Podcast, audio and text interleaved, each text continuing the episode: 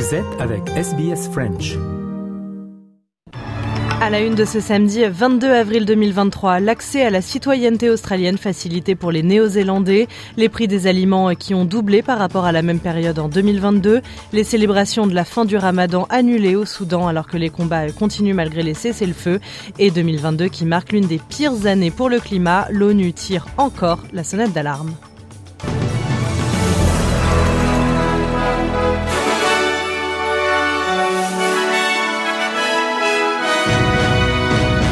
Avis à tous les Néo-Zélandais qui vivent en Australie, il va désormais être beaucoup plus facile d'obtenir la citoyenneté. Le gouvernement albanese vient d'annoncer que les Kiwis résidant en Australie depuis au moins 4 ans pourront désormais directement devenir australiens sans passer par le processus de la résidence permanente, une décision qui va à l'encontre hein, de la loi adoptée en 2001 qui rendait plus difficile pour les Néo-Zélandais l'accès à l'aide sociale australienne.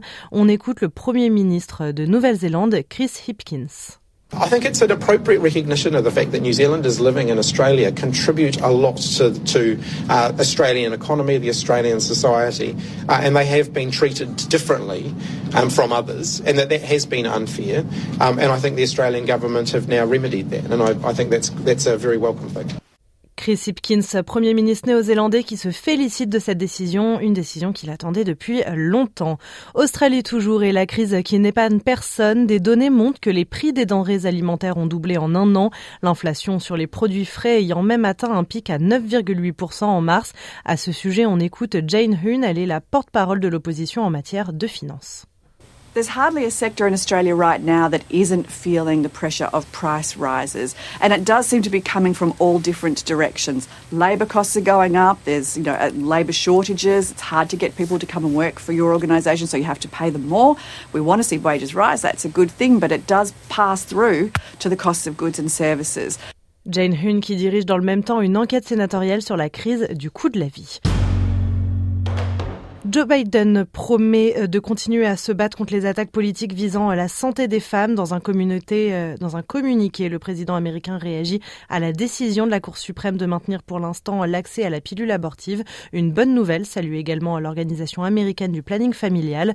Joe Biden qui devrait annoncer dans les prochains jours sa candidature à l'élection présidentielle de 2024. Âgé de 80 ans, il est le plus vieux président américain en exercice. S'il était réélu pour un second mandat, il quitterait le pouvoir à 86 ans.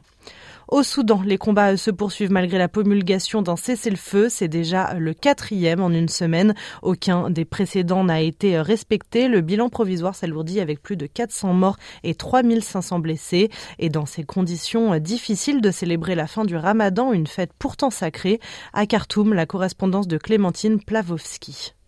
Pas ou très peu de célébrations dans les mosquées. Khartoum vivait ce vendredi encore au rythme des tirs et des explosions.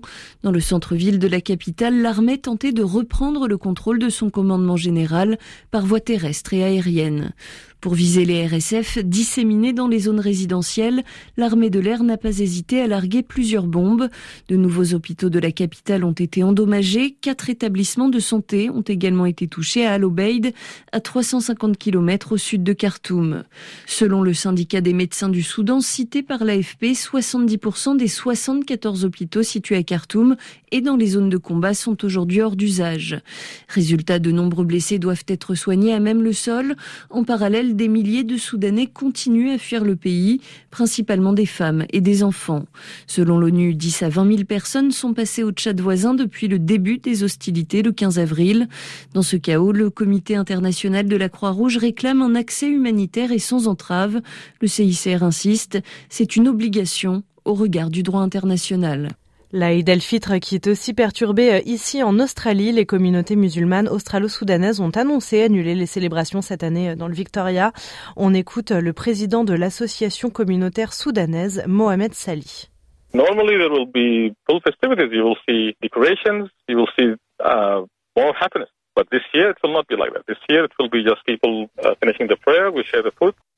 Mohamed Sali, le président de l'association communautaire soudanaise du Victoria.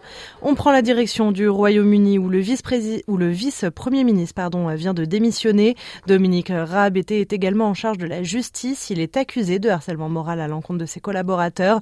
Une démission qui n'arrange pas le premier ministre britannique Rishi Sunak à deux semaines des élections locales. Et enfin, on le disait en titre, fonte des glaces, gaz à effet de serre record et 1,15 degrés en plus par rapport à l'ère pré-industrielle. L'année 2022 n'a pas été bonne pour le climat, euh, c'est le moins qu'on puisse dire. C'est même l'une des pires de l'histoire selon un rapport de l'ONU. À Genève, le point avec Jérémy Lanche. Concentration sans précédent de gaz à effet de serre, doublement du taux d'élévation des océans, des records de fonte des glaciers en Europe, faute de chute de neige et à cause de vagues de chaleur exceptionnelles. Sans surprise, le tableau dressé par le patron de l'OMM, Petri Talas, est sombre et on le sait, il ne va pas s'améliorer à court terme. Malheureusement, cette tendance va continuer au moins jusqu'aux années 2060 parce qu'on a émis tellement de gaz à effet de serre dans l'atmosphère que même si on prend des mesures maintenant, on va en subir les conséquences pendant plusieurs décennies. Le rapport ne regarde pas que le climat en tant que tel, mais aussi l'impact du réchauffement sur la biodiversité, avec par exemple des floraisons de plus en plus précoces et des oiseaux qui ne trouvent plus de nourriture au moment de leur migration. Mais il y a quand même des raisons d'être optimiste, dit Petri Talas. Ces 15 dernières années, 32 pays ont réussi à faire baisser leurs émissions de gaz à effet de serre tout en faisant croître leurs économies. C'est le cas de plusieurs pays européens, des États-Unis, du Japon et de Singapour. Les partisans de la décroissance croissance rétorqueront que si ces économies ont progressé quand même, c'est qu'elles ont pollué ailleurs. L'augmentation de la part des énergies renouvelables dans le mix énergétique mondial et la fin programmée des moteurs thermiques en Europe sont en tout cas autant de raisons d'espérer, dit l'OMM. En parlant de climat, faisons un point sur la météo de cet après-midi en Australie, à Perth du soleil 31 degrés, à Adelaide 23, des nuages à Melbourne 20 degrés, 20 degrés également à Hobart, 21 à Canberra, 23 à Sydney, il y a des averses, des averses également à Brisbane 26 degrés, 29 à Cairns, du soleil à Darwin, il fait 34 degrés. Le rappel des titres, l'accès à la citoyenneté australienne facilité pour les Néo-Zélandais, le prix des aliments qui ont doublé en un an, les combats qui se poursuivent au Soudan malgré les cessez-le-feu et l'ONU qui tire encore la sonnette d'alarme en matière de climat. Vous aimez le programme en français? Continuons la conversation sur notre page Facebook. Rejoignez notre page Facebook et partagez vos pensées facebook.com slash sbsfrench.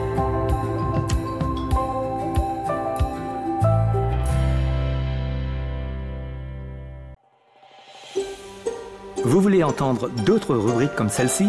Écoutez-les sur Apple Podcasts, Google Podcasts, Spotify ou n'importe où où vous obtenez vos podcasts.